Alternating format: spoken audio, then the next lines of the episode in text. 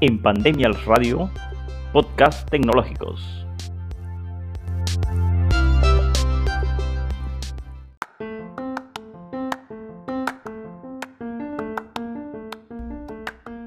Programas informáticos. Los procesadores de texto.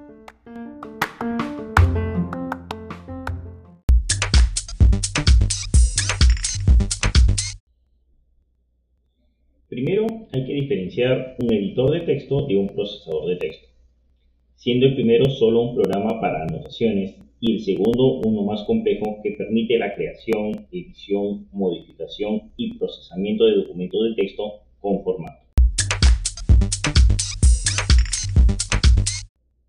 En los últimos años, los procesadores de texto han avanzado de tal manera que se pueden insertar imágenes, gráficos, líneas, tablas, gráficos lineales, presentaciones, etc. Lo más importante es que podemos cambiar la tipografía, las fuentes, en formatos como negrita, subrayar, cambiar diseño, color, etc.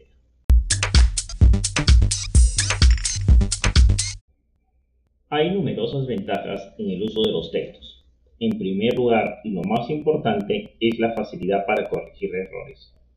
Y es que al momento de equivocarnos en escribir, en un procesador de, textos rápidamente podemos corregir estos errores, ya sean por la ortografía o incluso por la gramática, ya que estos procesadores de textos nos van a reconocer las fallas de ortografía y gramática, siendo esta una gran ventaja. Ya no habría excusas para cometer estas fallas ortográficas.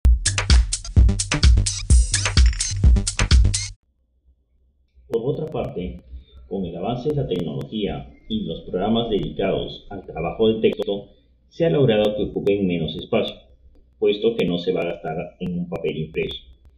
Y así no ocupan un espacio físico tanto en cuadernos, libros como en otro material, permitiendo en cambio establecer trabajos con mejor diseño y acabado, o sea, mejor presentación, que se vean más bonitos visualmente, mejor estética, con mejores acabados, diseños atractivos en los documentos en cambio, si lo tenemos que hacer manualmente, muchas veces tenemos una letra completamente ilegible. Así que esto es sin duda una gran ventaja.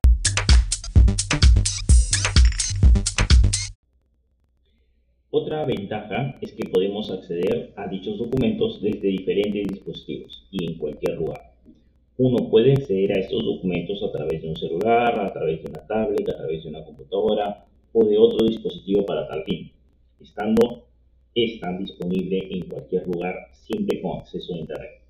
Y por último, y lo más importante, es el ahorro de tiempo, ya que mientras estoy tras, eh, trabajando o trasladándome a otro lugar, mientras estoy estudiando o haciendo otra tarea, puedo ir creando un nuevo documento y debo solamente corregirlo o editarlo.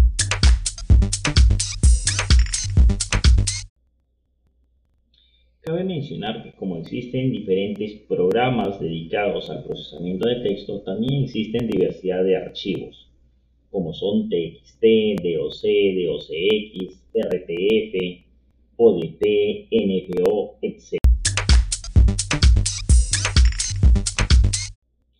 Por otro lado, si Word es el procesador de texto más conocido y más usado, no nos olvidemos que es un programa de paga.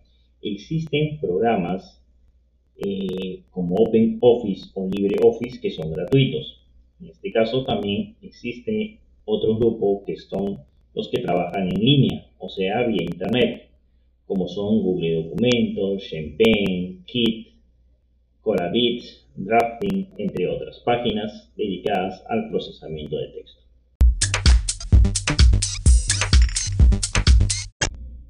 Recuerda que existen una gran variedad de programas procesadores de texto, cada uno con ciertas características, lo importante es que todos están dedicados a esto, a trabajar con textos. Así que no importa si tú utilices un programa instalado en tu computadora, como es el caso de Word, uno en línea con Internet, como es el caso de Google Documentos, o uno instalado en tu celular, como es WPS Office de Linux. Recuerda, todos son para trabajar y editar tus textos.